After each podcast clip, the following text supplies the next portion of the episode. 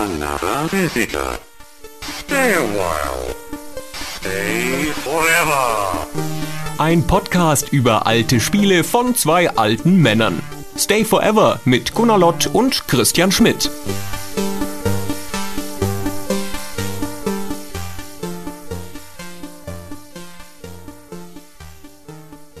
Hallo Christian, Hey Gunnar, hallo.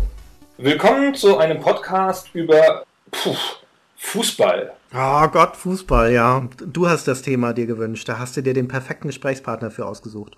Das ist auch ganz schön schlimm, weil du hast keine Ahnung von Fußball, sage ich jetzt mal so. Ist auch so. Und ich habe ja mein bekannt schlechtes Gedächtnis. Und ich habe natürlich alles gespielt, alles gespielt, was es auf der Welt gibt. Aber ich habe ja null Erinnerung daran. Und deswegen mag das Gespräch an einigen Stellen vage wirken. Aber Nee. das macht vielleicht auch den Charme aus, oder? Ja, mal schauen. Für mich ist das ein Test jetzt, ob man auch einigermaßen kompetent über ein Thema reden kann, von dem man keine Ahnung hat oder wenig Spielerfahrung hat. Das werden wir jetzt dann rausfinden. Und du hast wahrscheinlich schon in Vorbereitung auf unser Gespräch und um mich zusätzlich nervös zu machen, in letzter Zeit auf deinem Blog diverse Fußballthemen gepostet, unter anderem gerade neulich das Interview mit dem Agit-Pop-Menschen, das sehr, sehr schön zu lesen war, aber wo man sah, da sprechen zwei Leute miteinander, die Fans sind und die sich echt auskennen, was Fußball und Taktik angeht. Da habe ich mich ganz schön klein gefühlt. Ich muss ja auch noch ein Hobby haben, ein richtiges Hobby. Ganz lustig war übrigens auf dem Blog eine Woche davor hatte ich so eine Linksammlung zu guten Fußballseiten. Und das würde sich lohnen, auch für dich das mal zu lesen, weil es einem einen ganz anderen Blick auf den Fußball gibt. Also mal so ein Artikel, muss man ja nicht komplett lesen und so. Aber auf welchem Niveau über den Fußball diskutiert wird im Internet, das ist schon sehr erstaunlich. Ich habe da tatsächlich mal drüber geguckt und auf ein, zwei der Links geklickt, aber ich finde da den Zugang gar nicht. Das sind so wie Textwände und dazwischen sind diese Bilder von dem Spielfeld, von dieser Draufsicht, wo dann bunte Pfeile drauf sind, also die irgendwelche taktischen Raumabdeckungen und wie auch immer symbolisieren sollen. Aber ich, ich verstehe das einfach nicht. Das ist wie eine Fremdsprache. Ja, aber da geht es dir ähnlich wie allen anderen Leuten. Über Fußball wird ja auf einem Niveau diskutiert, das ja unerträglich ist. Also die Sportreporter sind auf einem Niveau, dass man es nicht ertragen kann. Die sehen auch die Spiele falsch. Die sagen dann so, da hat sich der Gomez aber wohl wieder nicht richtig bemüht oder einen unglücklichen Tag gehabt. Und ich habe den Gomez aber hammermäßig äh, pressen sehen, super die Verteidiger auf sich ziehen sehen, Sachen vorbereiten, Lücken schaffen, Räume schaffen und dann sehen die das halt nicht, weil er kein Tor geschossen hat. Das erinnert mich daran, dass ich übrigens schon mal schlecht beraten war, einer Empfehlung von dir zu folgen, weil als wir noch relativ junge Redakteure frisch bei GameStar waren, da hast du mir irgendwann Nick Hornby empfohlen und mir dann auch Fever Pitch ausgeliehen, sein Buch über das Fußballfan-Sein. Ich hatte vorher High Fidelity gelesen, fand das toll und habe mich dann sehr auf Fever Pitch gefreut und gab dir das dann eine Weile später zurück mit glasigen, leeren Augen und sagte, ich verstehe es nicht, Gunnar, ich kann mit dem Buch nichts anfangen. Der spinnt ja nur die ganze Zeit da drin. Der macht ja nichts anderes, außer sich selbst zu quälen über 200 oder 300 Seiten wegen diesem blöden Fußball. Aber das ist ja das beste Buch von Nick Hornby. Eigentlich, wenn wir ehrlich sind, das einzig gute. High Fidelity ist auch gut, aber danach hört sie sofort auf. Kann schon sein, dass das so stilistisch ein, ein gutes Buch ist. Ich habe meine Erinnerung ist ein bisschen getrübt, aber inhaltlich ist das ein Buch, wenn du dich nicht für Fußball interessierst oder vor allen Dingen nicht nachvollziehen kannst, was es heißt, ein Fußballfan zu sein, dann sitzt du da davor und wirst nicht reingelassen von dem Buch. So hatte ich das Gefühl. Das ist ja erstaunlich, weil ich hätte gedacht, das ist genau das Buch. Man lernt Fußballfans zu verstehen, so wie man mit High Fidelity gelernt hat, Männer zu verstehen. High Fidelity ist ein fantastisches Buch, wenn man ein Mann ist, weil man sich da so verstanden fühlt von dem Buch. Du liest das und fühlst dich in den Arm genommen von vorne bis hinten und auf die Schulter geklopft, weil dir jemand sagt, hey Kumpel, ich weiß, wie es ist, ein Mann zu sein. Und wahrscheinlich funktioniert das ganz genauso, wenn man Fußballfan ist, vor allen Dingen auch noch Fan von einer Mannschaft, die dauernd verliert, wie der Hornby. Aber da bin ich dann die Frau im Prinzip jetzt in dieser Konstellation, dass ich das mal sagen würde. dass du das mal sagen würdest. Und wo wir jetzt über Bücher sprechen, das, weil ich vorhin sagte, dass ich mich nicht mehr erinnern kann an die ganzen Spiele, die ich gespielt habe. Ich aber, wenn ich die Namen lese oder irgendwie Screenshots sehe, wieder weiß, dass ich sie gespielt habe. Ich kann mich an so viele Bücher nicht mehr erinnern. Also High Fidelity und Fever Pitch geht noch ganz okay, aber ich habe mal für mich herausgefunden, dass ich alle acht Jahre das Buch komplett wieder vergessen habe. Das heißt, ich kann so ein Buch in 24 Jahren dreimal lesen und bin dann nicht mal mehr sicher, ob ich es vorher schon mal gelesen habe. Also so gründlich habe ich es vergessen. das geht mir aber genauso. Geht dir das auch so? Ja, das geht mir mit vielen Büchern genauso. Ich finde das aber ganz gut im Gegensatz zu Computerspielen. Bei Spielen geht mir das auch genauso. Bei Adventures zum Beispiel kann ich mich an ein paar Jahre später an nichts mehr erinnern, wie man die Rätsel löst. Aber bei Büchern hat man dann den Genuss, das nochmal zu lesen hat im Prinzip das doppelte oder dreifache Vergnügen. Und bei Computerspielen gilt das leider nicht, weil da die Zeit ja voranschreitet und die Spiele altern. Und alte Spiele sind nicht unbedingt mehr ein Genuss. Also bei Fußballspielen zum Beispiel, warum sollte man jetzt nochmal Micropose Soccer spielen? Macht einfach keinen Sinn. Ja, da gibt es ja viel bessere Sachen. Ja, das stimmt. Das ist in der Tat schwierig. Aber ich finde es halt so irritierend, weil ich so ein wahnsinnig wörtergeprägtes Gedächtnis habe. Also ich kann mir ja ganz auf ganze Sätze ganz gut merken, ganze Passagen aus Büchern wohingegen ich auch einfach vergessen habe, welche Haarfarbe du hast, wenn ich jetzt nicht dein Bild gerade sehen würde im Skype. ich habe auch schon so mit meiner Frau diskutiert und dann dieser blonde Typ und welcher blonde Typ denn, den wir halt gerade gestern gesehen hatten und die so, was, welcher blonde, da war aber gar kein blonder, der hat doch dunkle Haare, meinst du den, den, den, den dunkelhaarigen? Ich sag, den dunkelhaarigen denn? Letztens haben wir uns diskutiert, ob Tommy Orner in Tim Thaler dunkle Haare hat oder nicht und ich war fest davon überzeugt, dass der blond ist. Ja, natürlich nicht. Völlig hoffnungslos. Naja, jedenfalls irritierend, dass ich eigentlich so ein gutes Gedächtnis für Sätze habe und trotzdem Bücher komplett vergesse. Ja. Ja. Wurscht, wie ich auch die Computerspiele komplett vergessen habe, über die wir jetzt reden, aber da können wir jetzt gleich mal mit anfangen. Wenn wir über Fußballspiele reden, sollten wir vielleicht noch unseren fußballerischen Hintergrund klar machen. Also, von welchem Verein bist du eigentlich? Was ist denn das für eine Frage von jemandem wie dir, der wahrscheinlich gar keinen Lieblingsverein hat? Ja, das sollte ja schon deutlich rübergekommen sein, aber ich kann noch mit dazu sagen, dass ich ursprünglich aus Nürnberg stamme und dass deswegen mein Verein, wenn ich denn einen hätte, der Club wäre, also der erste FCN. Ja, Punkt. Ist es aber nicht. Wie heißt denn der Trainer des FC Nürnberg? Äh, ist das noch der Meier? ich erinnere mich nur an die Erfolge. Was war das, der, der, der, der, der DFB Cup oder irgendwie sowas? Gibt es das überhaupt noch? Den DFB-Pokal gibt es noch. Der Trainer ja. Dieter Hecking, das ist der frühere Trainer von Hannover. Lustigerweise. Und damit habe ich auch so schön den Bogen geschlagen, weil Hannover ist meine Mannschaft. Ist aber auch qua Geburt. Ich komme ja aus dem Weserbergland, also südlich von Hannover. Und da gibt es ja nichts. Da ist das Leben auch noch schwarz-weiß und so. Und deswegen ist man halt dann vielleicht Fan von der ersten größeren Stadt in der Nähe. Das ist mir ja so gleich beeindruckt. So.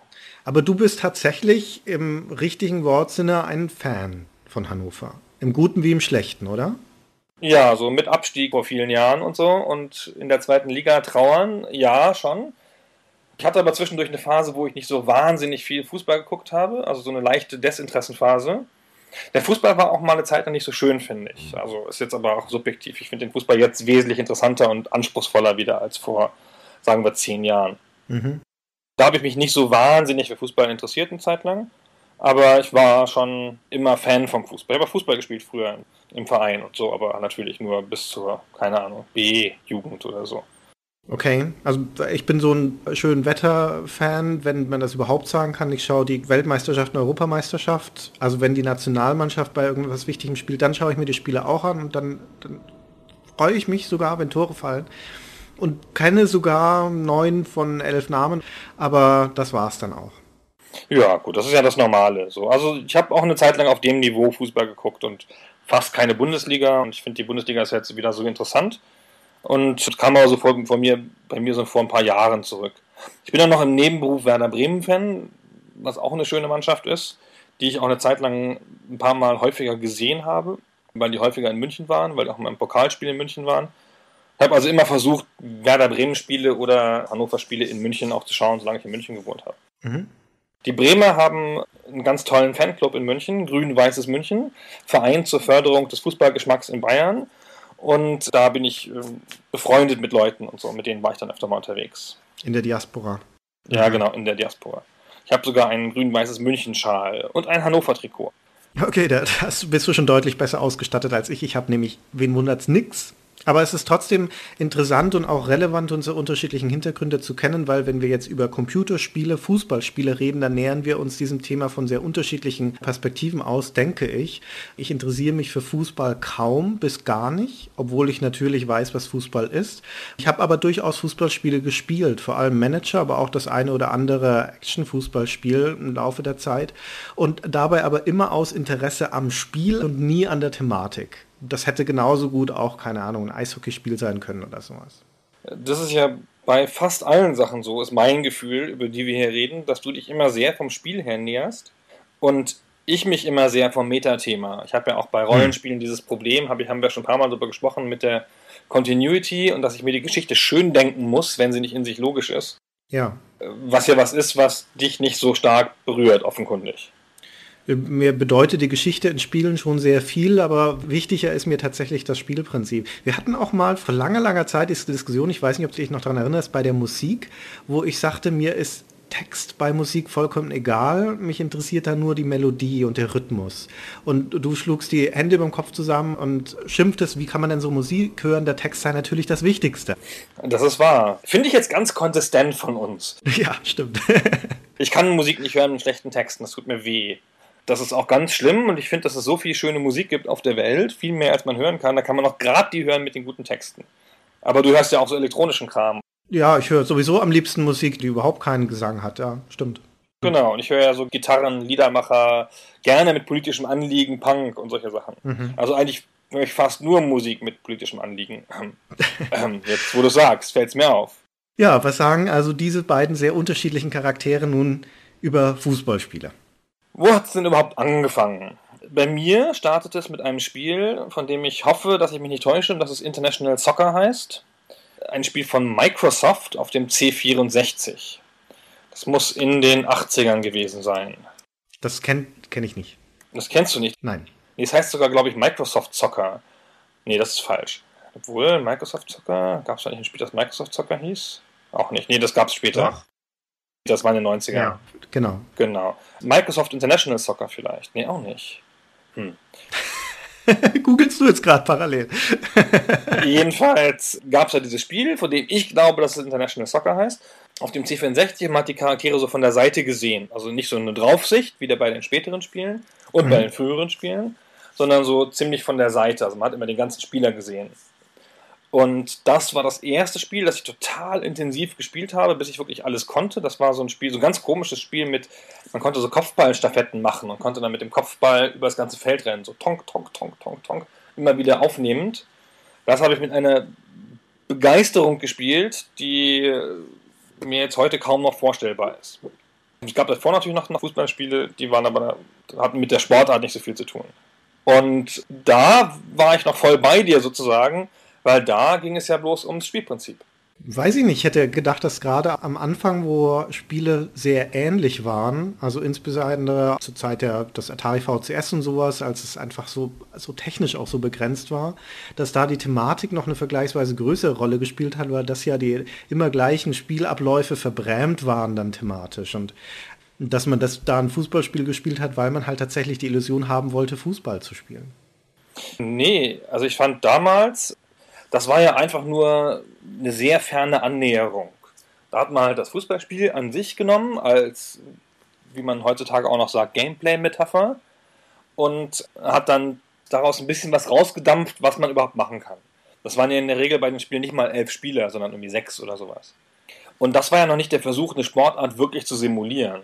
Ja, stimmt. Damit kam man ja nicht so weit. Also das International Soccer, von dem ich gerade sprach, das war für mich schon so richtig der Versuch, eine Sportart zu simulieren. Das war 1983 übrigens, das fällt es mir wieder ein. Und das war auch nicht von Microsoft, sondern das war von Commodore selber. Und da hatte man schon richtig so, konnte man abgeben und, äh, und, und Fernschüsse und Kopfbälle und Nahschüsse und der Torwart hat reagiert und so. Da war das schon so ein bisschen der Versuch. Dann kam ja wieder eine ganze Reihe von Spielen, die das halt, wie ich finde, sehr spielerisch betrieben haben. Also wir kommen sicher noch zu den Einzelnen, aber sowas wie Micropro Soccer, schon einer der Höhepunkte in der Fußballhistorie, war ja einfach ein Spiel, finde ich. Das hat mit Simulation der Sportart so viel nicht zu tun gehabt. Ja, das stimmt. Und das ist ganz schön, dass du das schon sagst, diese Zweiteilung, die Unterscheidung, die wir generell im Sportgenre haben zwischen der Simulation, also dieser maximalstmöglichen Annäherung an die Realität und dem Spiel auf der anderen Seite, was nicht zwangsläufig das gleiche sein muss.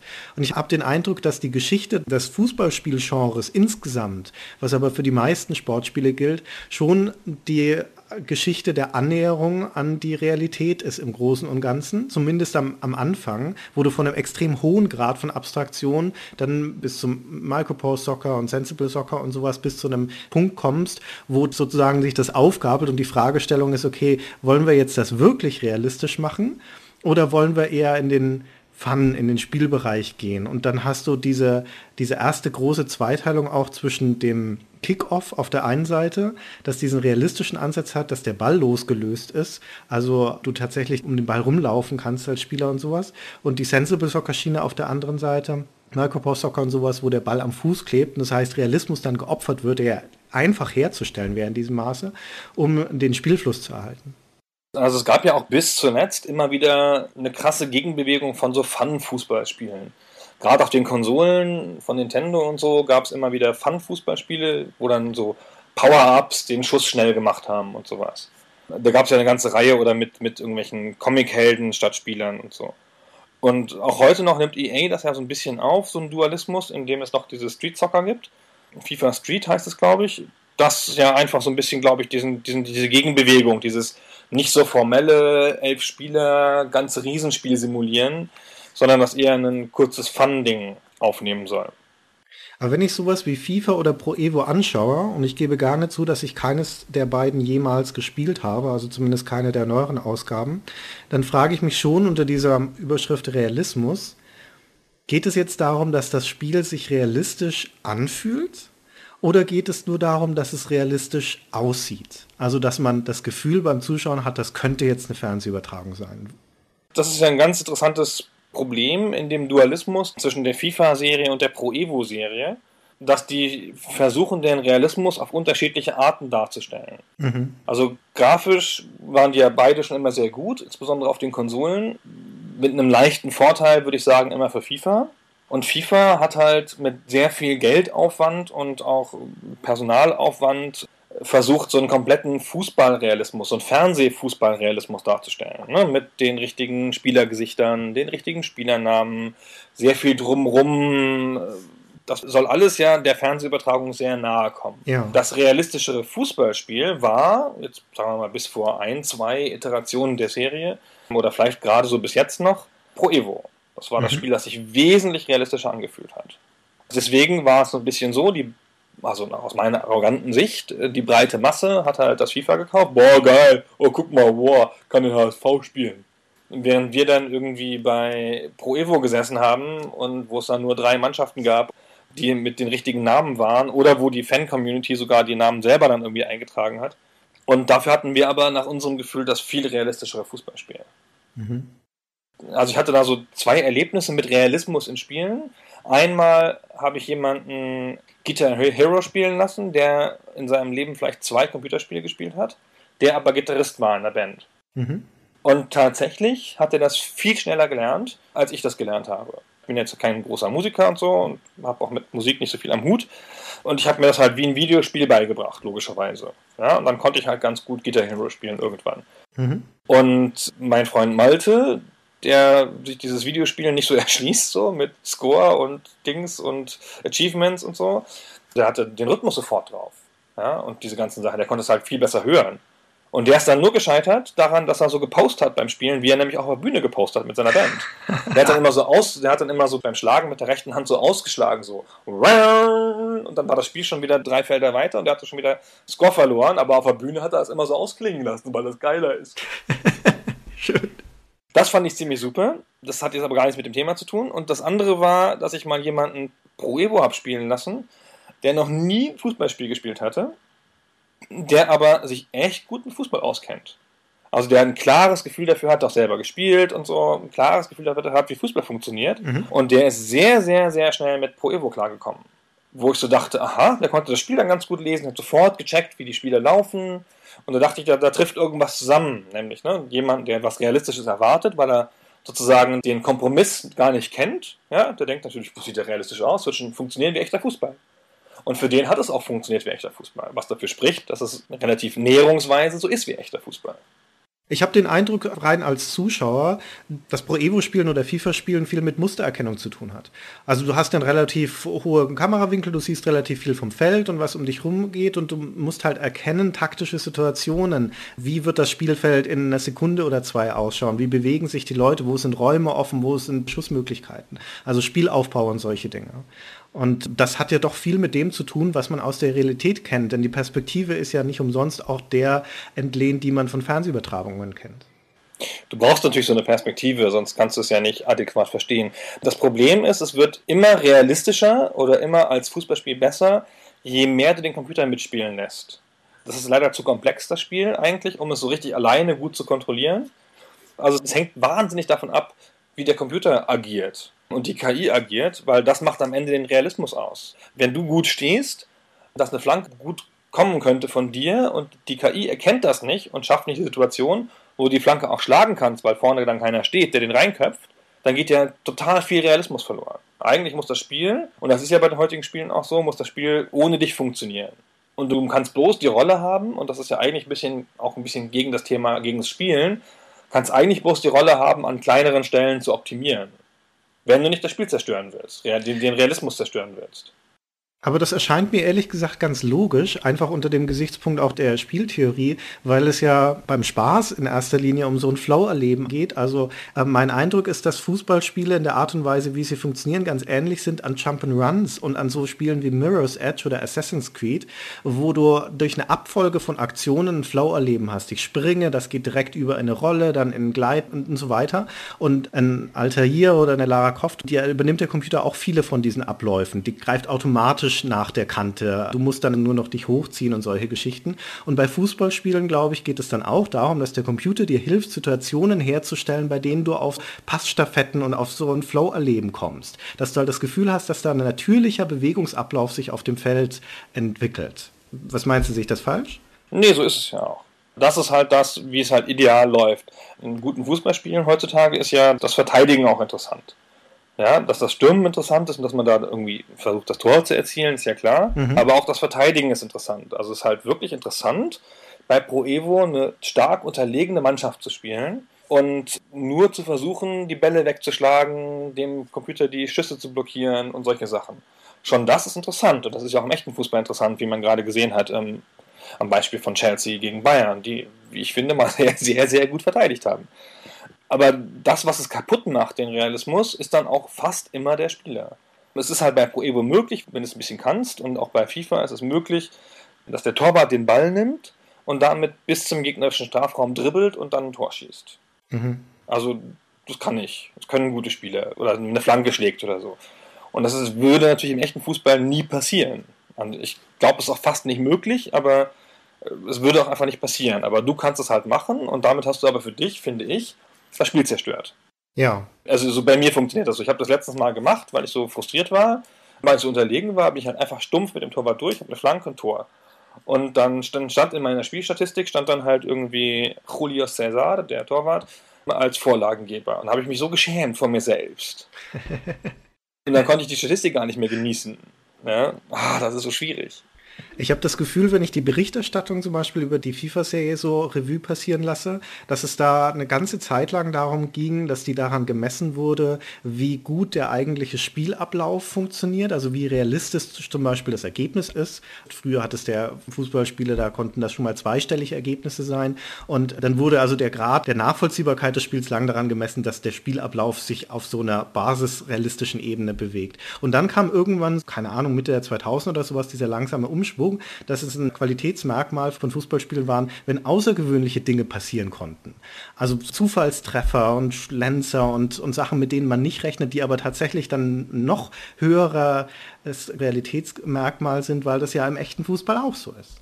Genau, das ist ja der Realismus, dass es nicht so berechenbar ist. Ja, du schießt halt 20 Mal aufs Tor aus 30 Metern Entfernung und natürlich geht er nie rein und einmal geht er halt doch rein. Ja. Und das muss halt möglich sein. Aber das ist ein klassischer Fall eigentlich von Uncanny Valley, finde ich, weil die Spiele haben, haben so früh einen super realistischen Anspruch genommen, dass sie halt auch immer natürlich an dem gescheitert sind. Ja, es scheitert ja zumindest am Kommentar lange Zeit. Die machen einen Abschlag oder irgendwas und dann sagt der Den hat er aber gut gehalten. Solche Sachen passieren halt ständig. Die fallen dir so wahnsinnig auf. Und das ist noch stärker, finde ich, bei den Fußballmanagern, wozu wir vielleicht noch gleich kommen, wenn wir noch ein bisschen Zeit haben. Weil da muss ja alles realistisch sein. Liebe Stay Forever-Hörer, wir unterbrechen den Podcast an dieser Stelle für eine technische und menschliche, allzu menschliche Mitteilung. Der von mir hochgeschätzte Herr Lott und ich hatten für diese Episode ein sehr einfaches Arrangement. Zur Verbesserung der Tonqualität sollte er seine Tonspur bei sich aufnehmen und ich meine bei mir, und dann würden wir beide zusammenfügen zu einem Hörgenuss von philharmonischer Qualität und dem akustischen Äquivalent morgenklarer Bergluft. Das ist bis hierhin auch wunderbar gelungen, aber an just dieser Stelle brach des Herrn Lotz Audiodatei ab. Wo ist der Rest? fragte ich. Was denn für ein Rest? polterte er zurück. Es gibt keinen Rest, du hast bereits alles. Ich arbeite jetzt seit knapp 62 Jahren mit Computern. Ich werde ja wohl wissen, wie man Tonspuren aufnimmt. Außerdem besitze ich einen Macintosh, der macht sowieso alles von allein. So endet die Operation Schöne Hören an dieser Stelle und es folgen 47 Minuten Restpodcast in der üblichen Skype-Qualität. Wir bitten den Qualitätswechsel ebenso zu entschuldigen wie unsere Tattrigkeit. Also seine. Wenn du ein Turnier spielst, sagen wir mal in FIFA oder so, äh, keine Ahnung, du spielst jetzt hier, hast diese EM runtergeladen, die jetzt hier beim neuen FIFA irgendwie als Download, DLC äh, erhältlich ist, dann müssen ja auch die anderen Ergebnisse realistisch sein. Also nicht nur deins muss irgendwie realistisch sein, du musst halt, keine Ahnung, wenn du in Deutschland spielst, musst du es gegen Spanien wirklich schwer haben, aber gerade noch gewinnen können. Mhm. Und gegen Albanien muss dir ein 6-0-Sieg leicht fallen. Und dann muss aber auch noch, wenn dann auf dem anderen Platz sozusagen ausgewürfelt England gegen Argentinien spielt, darf es nicht 4-0 für England ausgehen, weil das komisch wäre. Und da gehört schon ganz schön viel zu, diesen Realismus herzustellen. Und das geht halt in vielen Dingen immer ein bisschen schief und dann muss ich mit meinem komischen Anspruch an Spiele mir das immer so schön denken. Naja, das war, da waren bestimmt ganz viele verletzt bei Argentinien.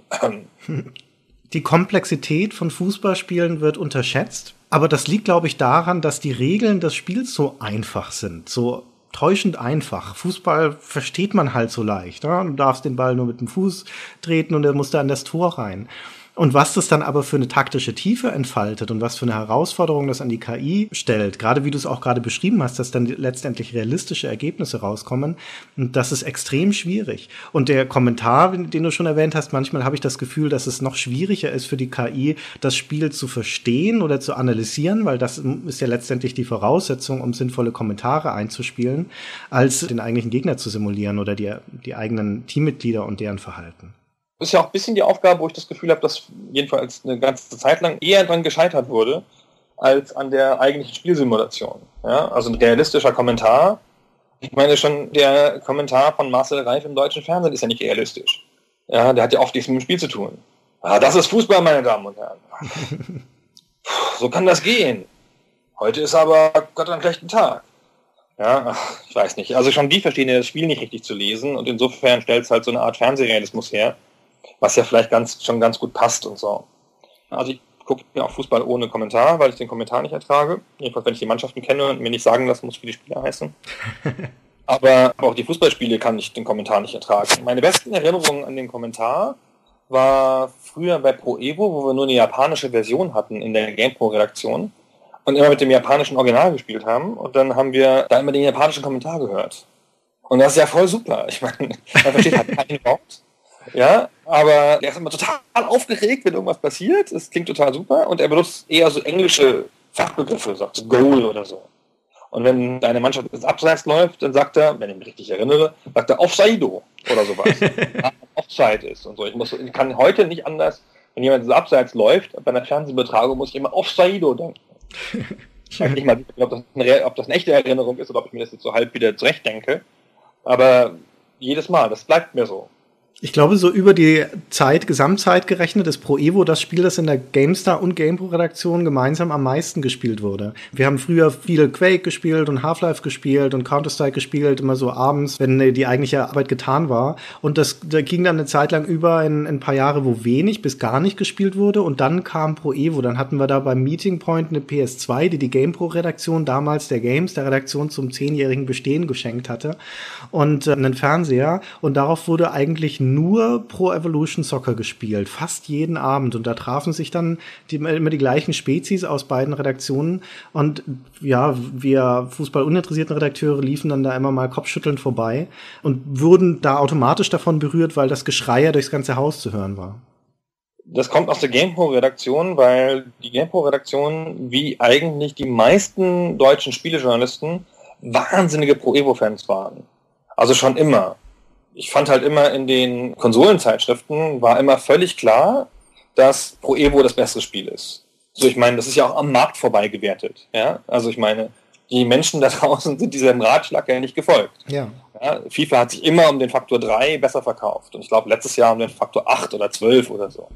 Das Spiel hatte ja nie eine Chance. Und die Reaktionen wurden nicht müde, jedes Jahr wieder den Vergleich aufzumachen und Pro Evo nach vorne, und zwar oft auch deutlich nach vorne zu heben. Mhm. Das kommt aber auch, weil das eine japanische Serie ist und die Konsolenredaktionen ja so Japan-affin sind. Und das war bei mir auch so. Ich kam ja in die Genpo-Redaktion als PC-Redakteur und hatte dann meine Erfahrungen mit FIFA gemacht, logischerweise. Und die spielten alle Pro Evo und haben mich ausgelacht. Und dann musste ich halt da mal, ich sag mal, auf die harte Tour Pro Evo lernen. Und das waren auch wirklich Pro Evo-Cracks dabei. So. Und da haben wir dann relativ viel gespielt und das schwappte dann mit diesem Geschenk, das du beschreibst, in die GameStar-Redaktion über. Und dann haben sich halt die Fußballfans aus der GameStar-Redaktion dann auch rüberziehen lassen. Frank Meyer aus dem Online-Team war natürlich auch FIFA-Fan gewesen, hat sich dann zu Pro Evo bekehren lassen.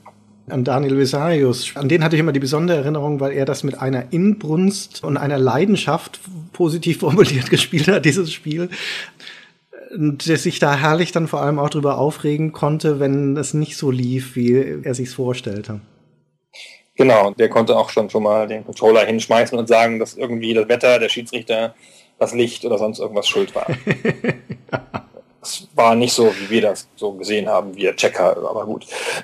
Also jedenfalls war das schon, haben wir das schon auch intensiv gespielt und es ist doch schon ein sehr gutes Spiel gewesen immer und und und es war halt auch, also es merkte man auch Unterschiede in den Spielweisen. Das ist ja auch sowas. Ich meine, man muss natürlich bei den Spielen, du sagst es ja schon, Muster erkennen und Situationen herstellen. Mhm. Und es gibt Situationen, die funktionieren halt einmal und dann funktionieren sie nochmal. Und die Spieler optimieren ja solche Situationen. Ja, und dann finden die auch die Situationen, die immer funktionieren und dann geht es nur noch darum, die Situation immer wieder herzustellen. Ja. Dann ist das Spiel ja kaputt. Ja, das ist ja ein Fußballspiel. Dann ist es ja kaputt, dann ist es ja nicht mehr realistisch. Stimmt. Wenn du es immer schaffst, über rechts mit der Flanke unten, dann geht es halt nicht. Und das muss ja das Spiel auch vermeiden. Ja, es muss dich, natürlich musst du erkennen lassen, weil es muss ja, wenn du halt einen starken Stürmer vorne hast, der 1,96 groß ist, muss halt der Flankenlauf über rechts und die Flanke in die Mitte eine realistische Torchance haben. Mhm. Aber wenn es halt immer klappt, ist ja das Spiel für dich kaputt. Und das haben die Spiele ja mehr und minder gut gelöst. So. Also es gab dann schon manche Szenen, die halt immer wieder kamen und so, oder manche Sachen, die immer wieder funktioniert haben. Und dann hat man immer sehr geschimpft auf diesen unrealistischen, völlig überbewertete Figur da, der Adriano von Brasilien, der trifft ja immer. Blöd, spiel mal mit einer vernünftigen Mannschaft. Ah, du spielst mit Frankreich, die sind ja auch total gut, das ist ja voll fies. Ähm, hat man sich da so immer, immer, immer so hin und her gestritten. Aber wir haben halt also stundenmäßig sicherlich mehr gespielt als mit jedem anderen Spiel. Ich kenne auch überhaupt nicht viele Spiele, die ich länger gespielt habe als Pro Evo, auch so privat so.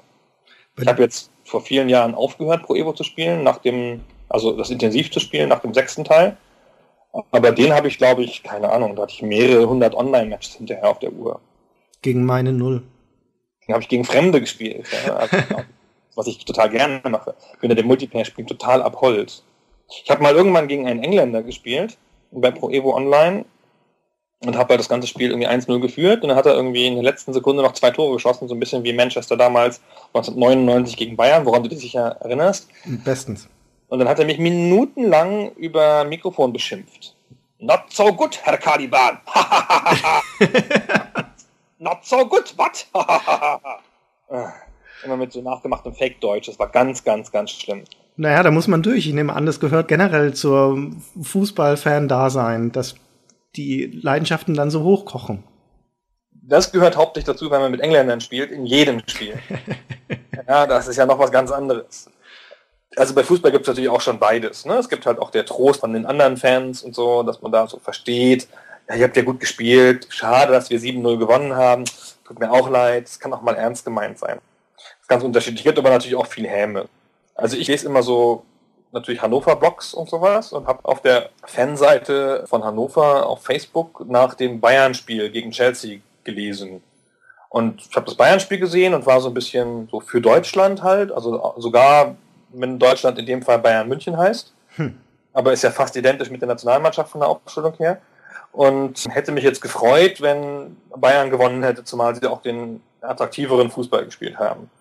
Und dann habe ich diesen Hannover-Thread gelesen und da waren alle für Chelsea. Aber so alle. So Drecks Bayern, Scheiß Bayern, gut, dass sie verloren haben, arroganten Säcke. Und das fand ich dann so wieder, wieder ein bisschen zu viel. Also da müsste man sich, glaube ich, noch bremsen können. Aber das wird halt sehr ernst genommen. Ich kann das nicht nachvollziehen. Also ich habe aus so akademischen Interesse und generellem Tagesgeschehen Interesse diese ganze Geschichte um den Manuel Neuer mitverfolgt, dass der von Schalke zum Bayern München gewechselt ist und damit zum Feindverein und sich damit mit beiden Seiten verscherzt hat. Er ist also in, in Schalke nun geschasst und in München nicht willkommen oder war es zumindest lange Zeit nicht. Und das erreicht eine dogmatische Tiefe dieser beiden ideologischen Seiten, äh, die ich für vollkommen vernagelt halte. Also das kann ich beim besten Willen nicht nachvollziehen. Einer unserer guten Bekannten, der früher bei einer Münchner Firma gearbeitet hat und dann nach New York und auch nach San Francisco und jetzt in London ist, ich will jetzt den Namen nicht sagen, aber vielleicht weißt du jetzt. Ich weiß, wen du meinst, ja. Ähm, der hat Fuck Neuer geschrieben nach der Niederlage gegen Chelsea. Wo ja nun relativ klar war, dass Neuer so gar nichts dafür konnte das haben dann seine Facebook-Freunde auch so ein bisschen nicht so sehr verstanden und so. Und dann hat er aber, hat er wirklich lange ausgebreitet, warum jetzt der Neuer kein richtiger Bayern-Spieler ist. Kam mir in dem Moment wie eine Übersprungsreaktion vor. Dann musst du halt irgendwie dich abreagieren, deinen Frust dann rauslassen, dann ist ja halt das nächste Ziel, wie so ein Blitzableiter von mir aus kann, ist auch nachvollziehbar in diesem Moment, aber dieses grundsätzliche Problem mit Neuer kann ich nicht nachvollziehen, aber da bin ich, ich weiß nicht, auch einfach zu nüchtern. Wenn die spielerische Leistung gut ist, und das ist sie ja wohl, warum sollte man dann so einen riesen Fass aufmachen, nur weil der, weil sein Herz noch immer für Schalke schlägt? Das ist doch ja, eher sympathisch. Ist ein Identitätsspiel. Und man möchte sich ja identifizieren, und das sind ja Menschen. Und das große Problem ist, das ist, finde ich, am heutigen Fußball, dass es wahnsinnig schwierig ist, sich mit so einer Mannschaft zu identifizieren, die aus zusammengekauften Söldnern aus aller Welt besteht. Ja.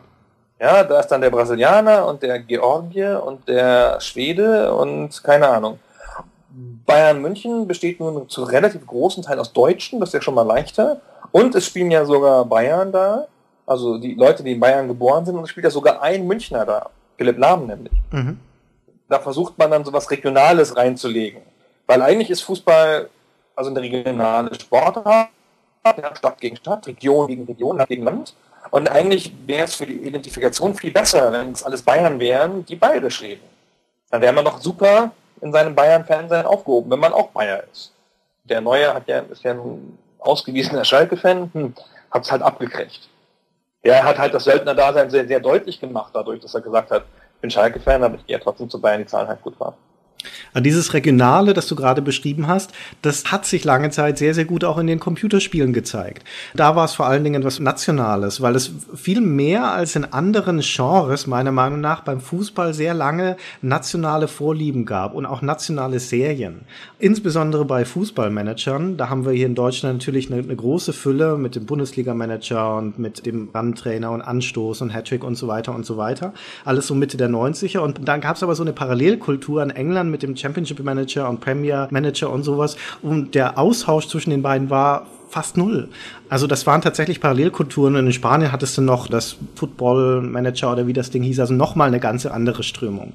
Und das hat sich erst dann in, in späteren Jahren mit dieser Dominanz der Lizenzen geändert. Aber selbst heute gibt's ja noch in England den Championship Manager und hier den Fußball Manager und die Lager sind immer noch gespalten zwischen den beiden. Und es hat natürlich auch was mit der Mentalität zu tun. Die deutschen Spiele sind eher, bist du eher so der Manager und in den englischen bist du eher der Trainer. Da geht's also tatsächlich wirklich eher um Taktik und Mannschaftsaufstellung und Spielverständnis und solche Geschichten. Und in, im Deutschen eher darum, dass du da noch eine Würstchenbude neben Stadion baust. Aber es hat natürlich auch mit dem Regionalen zu tun, dass du halt deinen Verein spielen kannst, deine Nationalmannschaft managen kannst. Und das hat ein paar ganz seltsame Stilblüten, wie ich finde, in der, in der Geschichte der, der Fußballspieler. Unter anderem in den Namen zum Beispiel, dass das gleiche Spiel in unterschiedlichen Regionen unterschiedlich hieß European Champions hieß hier bei uns Lothar Matthäus, die interaktive Fußballsimulation. Und in Frankreich hieß es Olympique de Marseille. Und es gab hier bei uns Willy Lemkes Fußballmanager und Karl-Heinz Rummeniges Playermanager und Bodo Ilgner Super Soccer und sowas, das alles englische Spiele waren, die halt nur bei uns einen deutschen Namen bekommen haben. Und ein besonders absurdes Beispiel, das mir so gut gefällt, ist äh, ein, ein Spiel, das hieß Offensiv der Fußballmanager 1996. Das ist tatsächlich ein deutsches Spiel.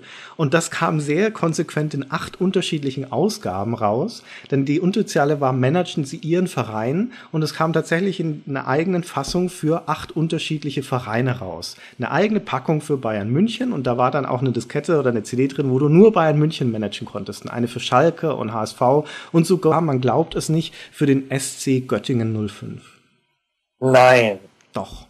Es gab eine Göttingen-Version? Ja. Das ist ja abgefallen. Finde ich auch. Also ich fand die Idee damals ziemlich clever, aber das war halt ein schlechtes Spiel. Ja, stimmt. Aber es gab, eine, es gab doch keine Göttingen-Version. Doch. Ich habe doch zu dem Zeitpunkt, als das Spiel rauskam, habe ich doch in Göttingen in dem Spielladen gearbeitet. Man möchte annehmen, dass mir das aufgefallen wäre und ich kann mich nur noch an die Dortmund-Version erinnern, die wir da verkauft haben. Also ich habe nie eine in den Händen gehalten, aber eine glaubhafte Auflistung behauptete, es gäbe auch eine Göttingen-Version. Und das kam mir auch ein bisschen komisch vor, aber angeblich gab es auch eine zu Arminia Bielefeld. Sie jetzt auch nicht unbedingt die erste Mannschaft ist, an die man denken würde.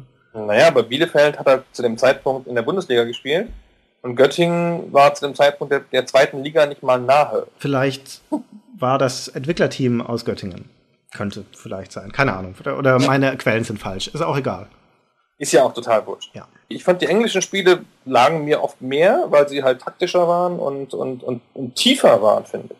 Wie überhaupt in England hatte ich den Eindruck, dass der Sport ernster genommen wird als Sport.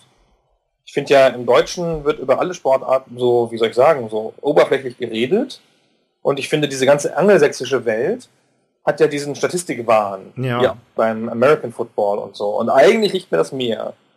Mich ärgert das immer, dass man beim American Football fantastische Analysen hören kann. Dann hat er das so gemacht und der Trainer hat sich das bestimmt überlegt. Das Spiel eignet sich natürlich auch dafür, wahnsinnig. Ne? Und dass man im deutschen Fernsehen zumindest halt fast nie mal eine gute Taktikbesprechung oder auch in den deutschen Sportzeitschriften oder so fast nie eine gute Taktikbesprechung hat lesen können geschweige denn im Fernsehen sehen. Das interessiert mich jetzt wieder wenig, aber ja, du hast sicher recht. Aber war es nicht auch interessant bei der WM, als sie das so ein bisschen gemacht haben da, ähm, als sie halt auch mal aufgemalt haben auf diesem Screen, so Spielsituationen vorlaufen lassen, kurz angehalten, mal so einen Pfeil gemacht, schaut mal, wie die Verteidiger auf einer Linie stehen, guck mal, der rückt raus, hebt das Abseits auf, babababab. Doch, das war interessant. Ich glaube, das ist dann so ein bisschen das gleiche Motiv, das viele Spieler heutzutage haben, wenn sie die Tests zu Spielen lesen, weil sie wissen wollen, ob der Experte, der da spricht in so einem Spieletest, das gleiche erlebt hat wie sie auch. Also ob sich ihre Erlebnisse und Eindrücke decken. Ja, aber ich glaube, also ich finde, bei einer Fußballanalyse ist ja, da ist man ja eigentlich immer dem Experten unterlegen. Ja, bei Spieletests ja auch. Nee. bei unseren zumindest. bei Spieltests hat man das subjektive Erleben viel stärker, weil man es ja selber gemacht hat. Aber ja. Naja, allein die Tatsache, um nochmal zurückzukommen auf dieses Interview auf deinem Blog, wie unterschiedlich ihr den Einsatz von Gomez beurteilt habt. Man könnte als neutraler Leser den Eindruck haben, ihr hättet zwei unterschiedliche Partien gesehen. Nein, nein, nein, ja, er hat einfach Unrecht. Ah ja, gut, ja, ja, stimmt. Das, das wusste er aber auch, dass er einfach Unrecht hat. Er ist einfach Bayern-Fan und findet Gomez doof. Das ist so ein Ding wie bei Neujahr. Die sind alle verwöhnt. Ist ja auch wurscht. Lass uns noch ein bisschen über Computerspiele reden. Ja, wo du gerade, wo du gerade die Statistiken erwähnt hast im englischen Raum, wollte ich noch schnell dazu sagen, dass ich sehr beeindruckt war von Sports Interactive. Das sind die Leute, die diesen Championship Manager lange gemacht haben. Jetzt heißt der Football Manager schon seit 2004. Und die sind extrem stark auf eine Datenbank basiert. Und die haben angeblich momentan ungefähr so 350.000 Spieler in ihrer Datenbank. Und die hatten ja vor ein paar Jahren auch mal diesen Online-Ableger, der dann wieder eingestellt wurde. Football Manager Live hieß der, glaube ich der mir noch so in Erinnerung war. Heiko hat es damals für die GameStar eine ganze Weile lang begleitet mit Previews und dann mit dem Test und ging da auch auf diese Datenbank relativ stark ein. Und da wurde mir das erste Mal bewusst, dass so eine Fußballmanager-Datenbank zu haben, ja nicht nur bedeutet, die zu befüllen mit diesen ganzen 350.000 Spielerdaten und für jeden einzelnen Spieler seine Stärken, Schwächen, Statistiken und so weiter, sondern sie auch zu pflegen. Weil der Anspruch ja ist, dass diese Datenbank immer mehr oder weniger den aktuellen Zustand der Fußballwelt widerspiegeln soll. Wer ist gerade verletzt, wer hat welche Stärken, wer hat welche Schwächen, wie altern die Spieler und so weiter. Und was das für eine Arbeit dahinter steckt und was für einen Aufwand, auch personellen Aufwand Sports Interactive betreibt, um allein diese Datenbank zu pflegen, ist immens. Wie gesagt, das ist ja auch das Problem. Wir haben es ja schon angedeutet. Das Spiel nähert sich dem Realismus ganz irrsinnig, indem es total viele Sachen richtig macht. Und dann wird, keine Ahnung, in der Bundesligamannschaft durch eine Kette von schlechten Würfen Kaiserslautern Meister. Und dann ist alles irgendwie wieder kaputt. Ja, wenn die Kaiserslautern in der echten Saison dabei abgestiegen ist. Hm, ja. Das heißt, die müssen halt so wahnsinnig den Realismus herstellen und scheitern dabei aber immer. Also ich, ich kann mich über die Fußballmanager, so gar nicht sie gespielt habe, immer mehr geärgert, als es Spaß gemacht hat. Weil immer mich so kleine Hakeleien gestört haben. Aber ah, da das hast du dann... Spieler zu teuer, dann war der Spieler außer Form, nachdem ich mit ihm ein Gespräch geführt hatte, keine Ahnung, irgendwelche Sachen. Das ist echt interessant, dass du da so einen, einen, Nachteil hast, sozusagen bei dem Spiel von so einem Fußballmanager, weil du die Realität kennst oder weil du einschätzen kannst, wie realitätsnah das ist. Und das ist ein Problem, von dem ich immer vollkommen unberührt war, weil ich vom aktuellen Fußballgeschehen nie irgendeinen Schimmer hatte. Und ich habe lange Zeit zum Beispiel mit großer Freude den Bundesliga-Manager Professional gespielt und auch die, die Hattrick-Ausgabe und habe mich da einfach daran erfreut, an meiner Entwicklung der Mannschaft, an den Fortschritten der Spieler und habe das als in sich geschlossen geschlossenes System begriffen, das überhaupt keinerlei Bezug zur Realität hat, außer dass mein Verein halt den gleichen Namen trägt wie der FC Nürnberg da draußen. Oh, Christian, zum Beispiel Bremen. Bremen ist so ein Verein, wo man das Gefühl hat, dass in den Genen des Vereins eine offensive Grundhaltung angelegt ist. Wenn du das Bremen sagst. Musst du mir jetzt einfach glauben. Bremen spielt seit Jahren immer offensiv. Als sie eine starke Mannschaft hatten, war das auch immer sehr schön anzusehen, der Fußball zwischendurch auch mal nicht. Und wenn sie halt eine schlechte Mannschaft haben oder einen schlechten Tag, dann gehen sie halt mit fliegenden Fahnen 2 zu 5 unter. Das ist halt ein Trend. So kann man halt, die Bremer Mannschaften auch mit allen Veränderungen haben halt immer eher so gespielt in den letzten Jahren. Und wenn man dann natürlich ein Fußballspiel spielt und man sieht die Bremen-Mannschaft da genauso agieren, wie man das Bild hat von der realen Mannschaft, also die vernachlässigen die Abwehr, kriegen hinten unnötige Tore und vorne schießen sie aber glorios drei, dann ist das natürlich ein Erlebnis, das du so nicht hast. Stimmt. Ich habe gerade tatsächlich das Gefühl nach deiner Beschreibung, dass mir da was entgangen ist. Wenn ich das weiß, was du mir jetzt gerade alles schilderst, dann habe ich natürlich nochmal eine andere Motivation, wenn ich jetzt den HSV manage zum Beispiel oder Hannover und ähm, frage mich, wie würde wohl mein HSV abschneiden, wenn er gegen Bremen spielen würde? Das ist eine Metaebene, ein Erwartungshintergrund, den ich überhaupt nicht habe ich habe ja auch dann manchmal unterschiedliche Meinungen zu den wirklichen Trainern. Also ich bin dann halt der Meinung, dass man den einen Spieler zu selten einsetzt. Und dass man zu Unrecht einen anderen Spieler bevorzugt zum Beispiel. Und dann nehme ich es mir vor, bei dem Fußballmanager mit dem Spieler mal Torschützenkönig zu werden oder sowas. Mhm. Und dann setze ich den ein, dann trainiere ich den besonders, gucke, dass ich seine richtige Position finde, bastel mir das alles so hin, dass er auch Flankengeber hat und so was und so weiter. Toll. Okay. Ja.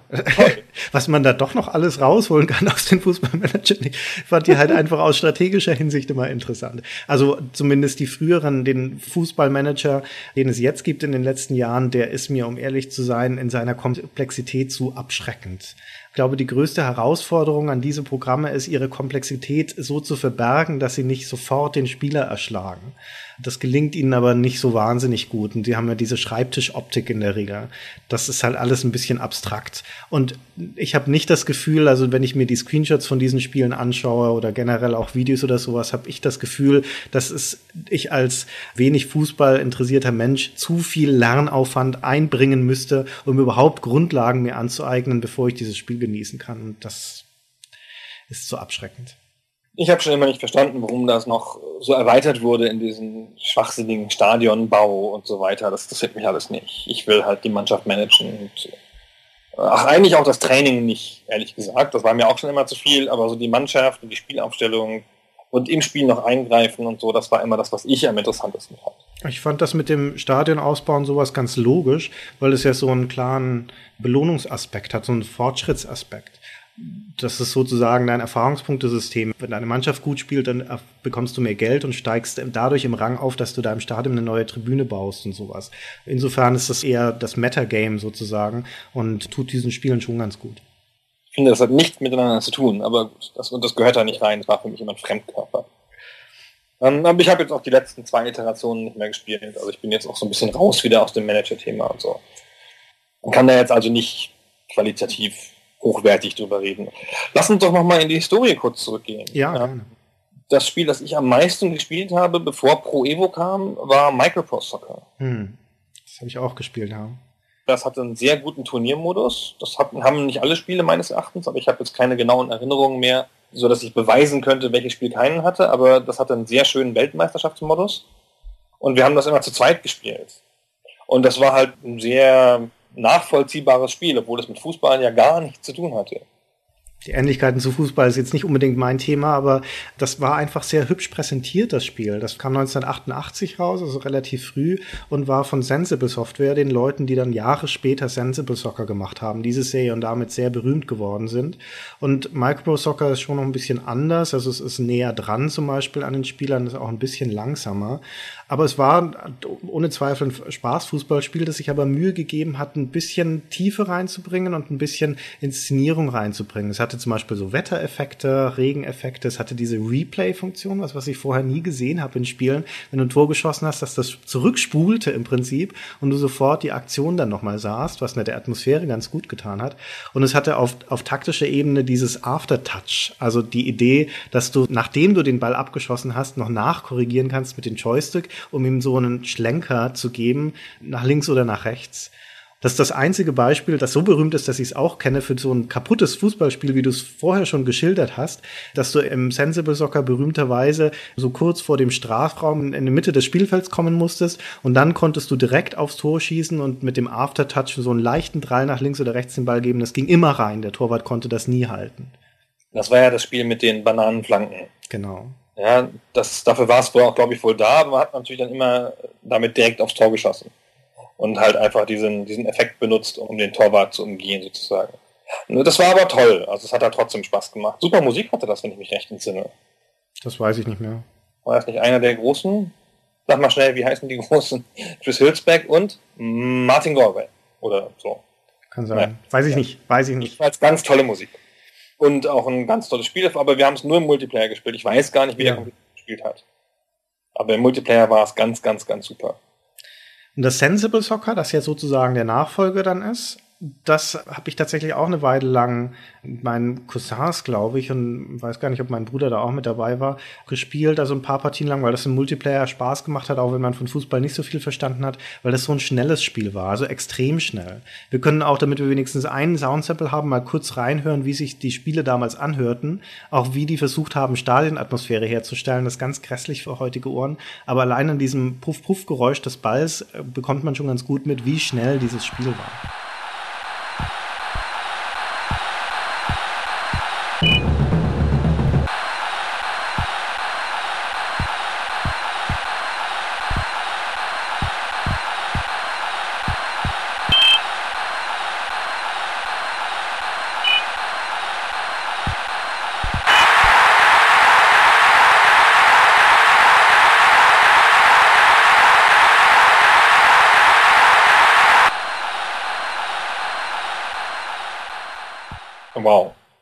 Das war ja auch nicht, nicht sehr realistisch, das Sensible Soccer. Ja. Eine Sache noch beim Micropro Soccer gab es Hallenfußball. Stimmt, das, ja. Das ist auch nicht oft, ehrlich gesagt. Also ich meine, zu Recht auch, aber, aber das war da auch sehr eigen. Naja gut, Hallenfußball ist ja auch nicht so richtig das, was man so dringend braucht, wenn man Fußballfan ist. Wir sind aus dieser Zeit damals, wie gesagt, hauptsächlich als Beobachter und Leser von Zeitschriften wie der Powerplay und der ASM und sowas, zwei große Diskussionen oder eher drei Diskussionen über Fußballspieler noch im Gedächtnis. Und man muss sich nochmal bewusst machen, dass das eine Zeit war, so Anfang der 90er, wo es Fußballspieler wie Sand am Meer gab. Für jemanden, der heutzutage aufwächst oder Spieler ist, der kennt nichts anderes außer Pro Evo und FIFA und das war's im Wesentlichen an Fußball Fußballerserien.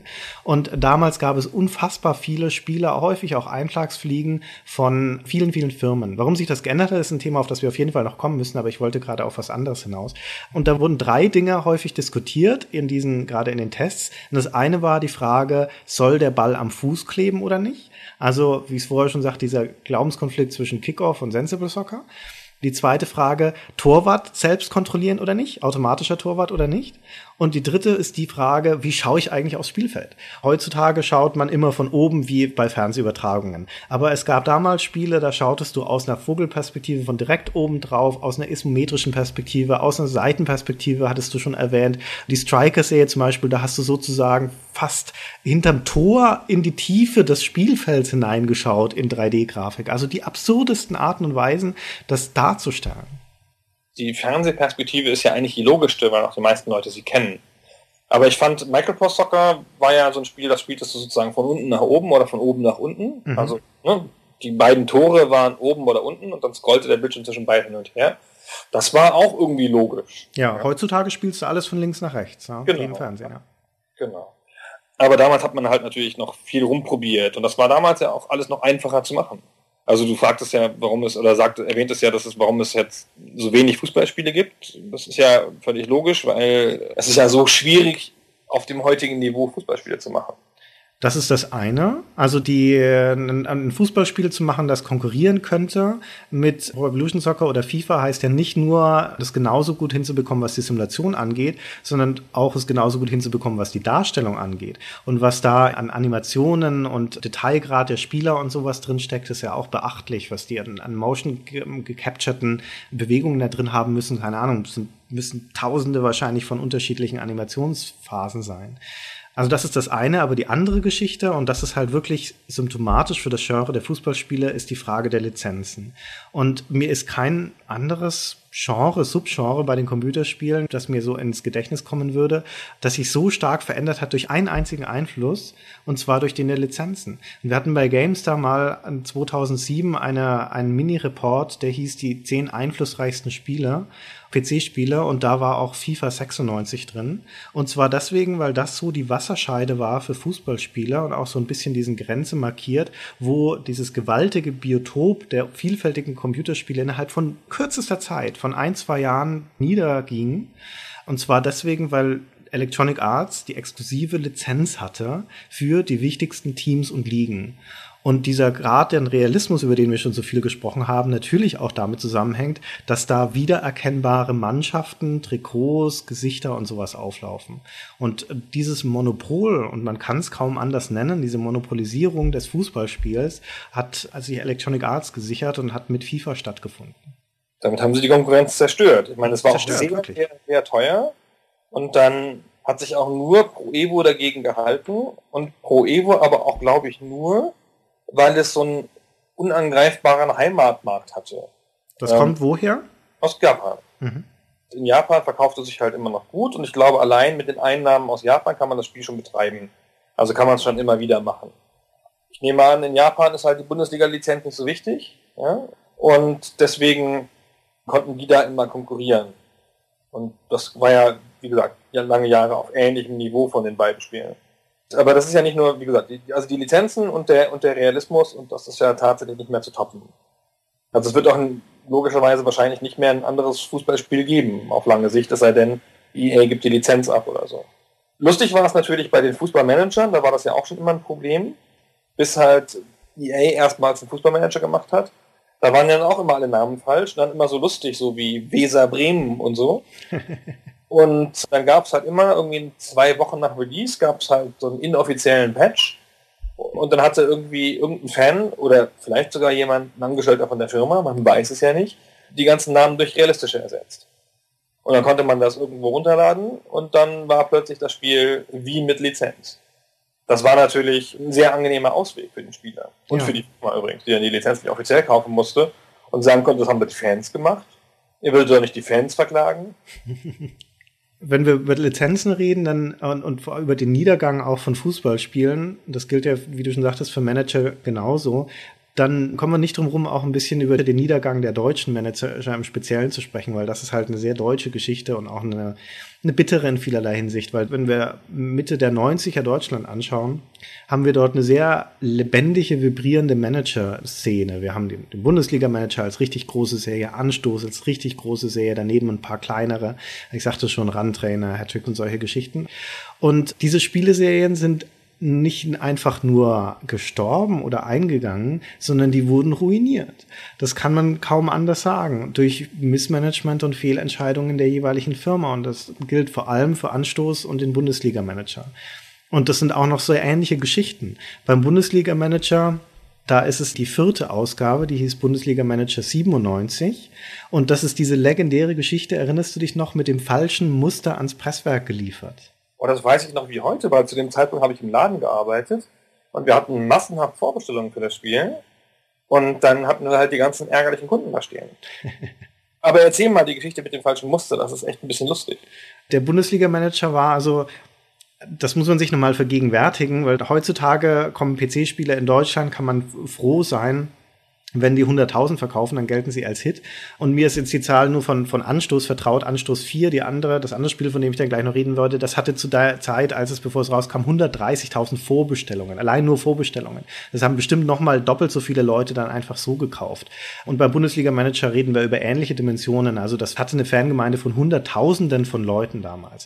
Und dann kam, wie gesagt, der vierte Teil raus, der Bundesliga-Manager 97.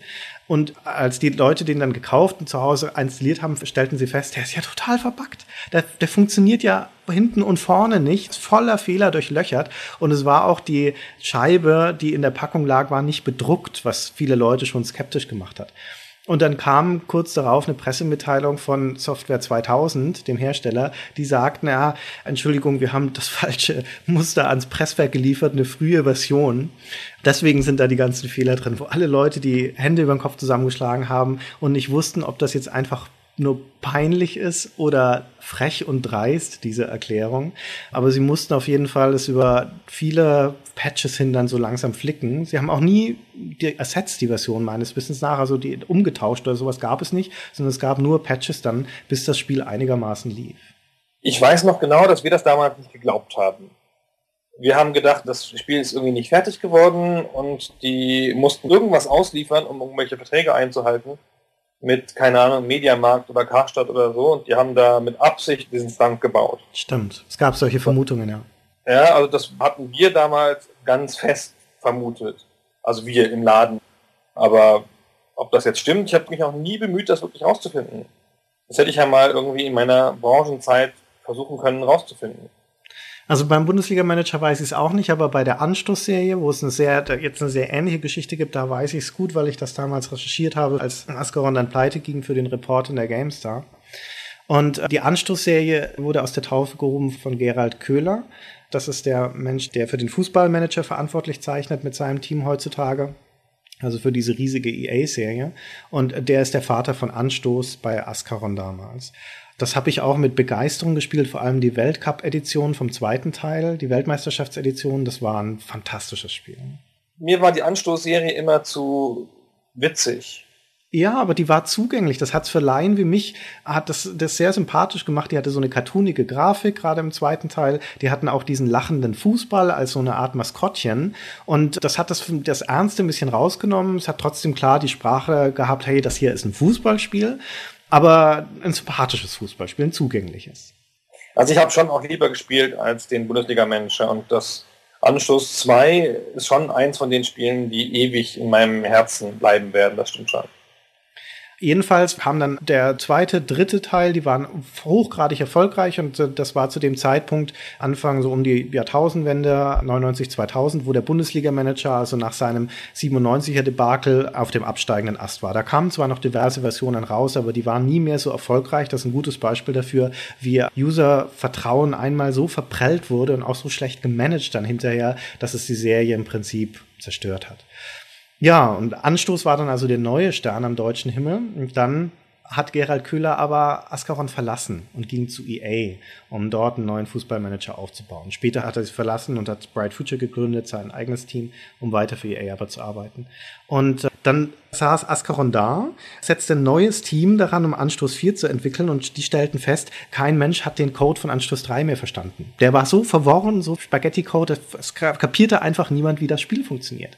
Das heißt, notgedrungen mussten sie das Spiel von Grund auf neu programmieren, haben das dann so Flucht nach vorn auch als komplette Neuentwicklung im Marketing verkauft aber mussten da also neu anfangen, das unter auch einem knappen Zeitlimit. Und als das Spiel schließlich rauskam, war es schlechter als der dritte Teil. Inhaltlich weniger drin, sah schlechter aus von der Grafik und war auch voller Bugs von hinten bis vorne. Also genau das die gleiche Situation, genau das gleiche passiert. Es gab massenhaft Vorbestellungen, es wurde, hat sich verkauft wie blöd, weil die Leute dem am Anstoß vertraut hatten.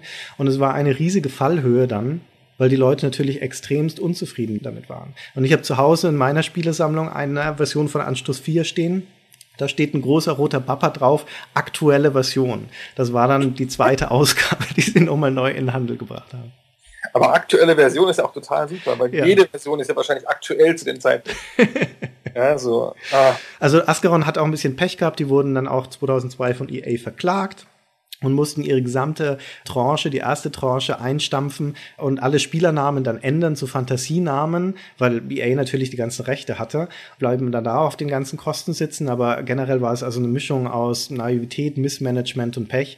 Und die Anstoßserie, auch die lief noch eine Weile weiter bis 2007 oder 2008, glaube ich, hat sich davon ebenfalls nie wieder erholt. Also die beiden großen Marken im deutschen Markt sind selbst zugrunde gerichtet worden. Und Hattrick war ja auch mal ein super Spiel, davon gab es auch eine zweite Ausgabe Ausgabe Hattrick Wins.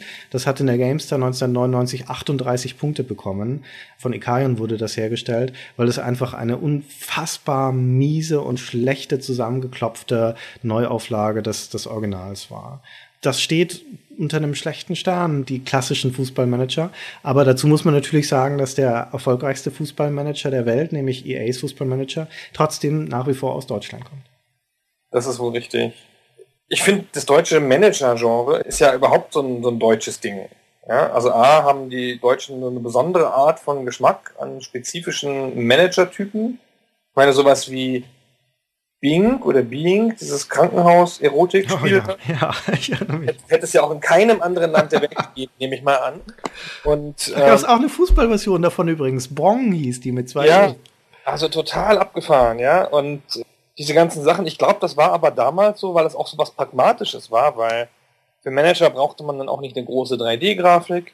Ja, ähm, das ja. konnte man sozusagen mit deutschen Mitteln machen, genau wie man heutzutage mit deutschen Mitteln Adventures macht, weil die auch einfach mit vergleichsweise geringen Mitteln konkurrenzfähig zu machen sind. Absolut, das ist das deutsche Mittelmaß, ja. Naja gut, das hat ja dann dazu geführt, dass die Deutschen, nachdem sie überall anders nicht zurechtgekommen sind, sich auf Browserspiele verlegt haben. Und, Und das hat ja dann zu was geführt. Also das stimmt, ja. Zu einer Industrie. Eine Sache wollte ich noch sagen, nochmal zurückzukommen auf diese Lizenz-Wasserscheide mit Electronic Arts und der FIFA-Serie und diesem ganzen kreativen Chaos, das es vorher gab, dass ich schon sehr schade finde, dass dieser Pool ausgetrocknet ist, auch wenn ehrlich gesagt vieles von dem Zeug, was da rauskam, Mist war und natürlich viele von den Dingen, die gerade schnell pünktlich noch zur Europa- oder Weltmeisterschaft von US Gold und wie sie alle hießen, auf den Markt geworfen wurden, übelst schnell zusammengeklatschter Quatsch waren.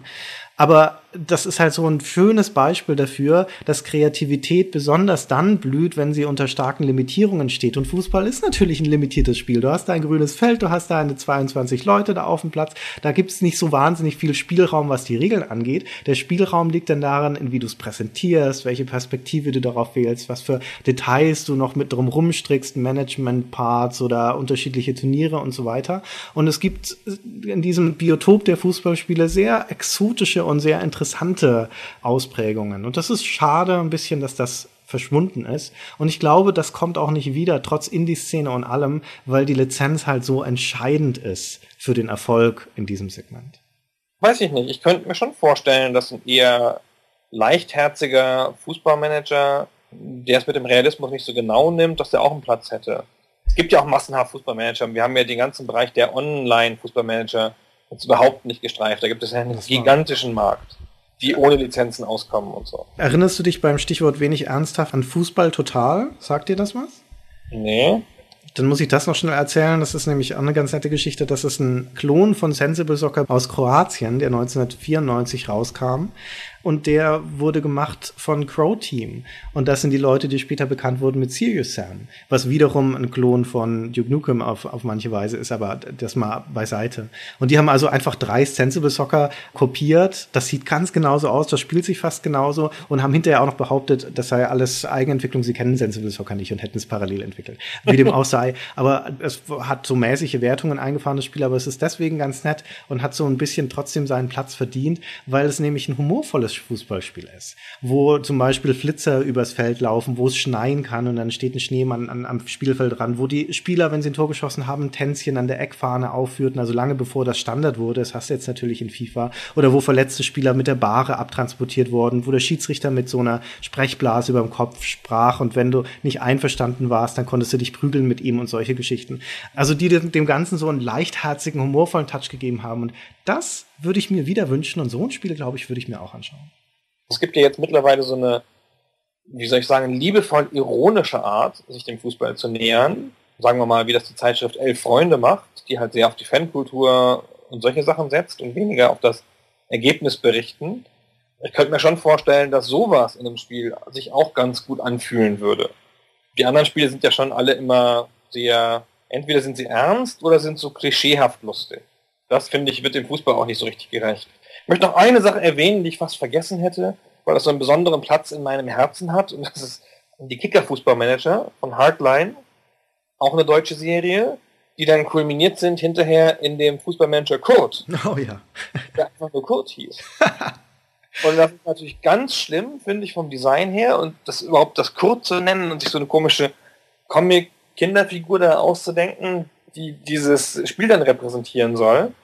Das Spiel war aber ganz toll. Mhm. Also es hatte so eine Live-Simulation des Spielens, wo du wirklich so mit taktischen Änderungen auch wirklich dann viel, das sah halt nicht so gut aus, viel machen konntest. So. Und das war ein ganz tolles, mit viel Hirn und Liebe gemachtes Fußballspiel, das sich aber in irgendeine komische Ecke gestellt hat.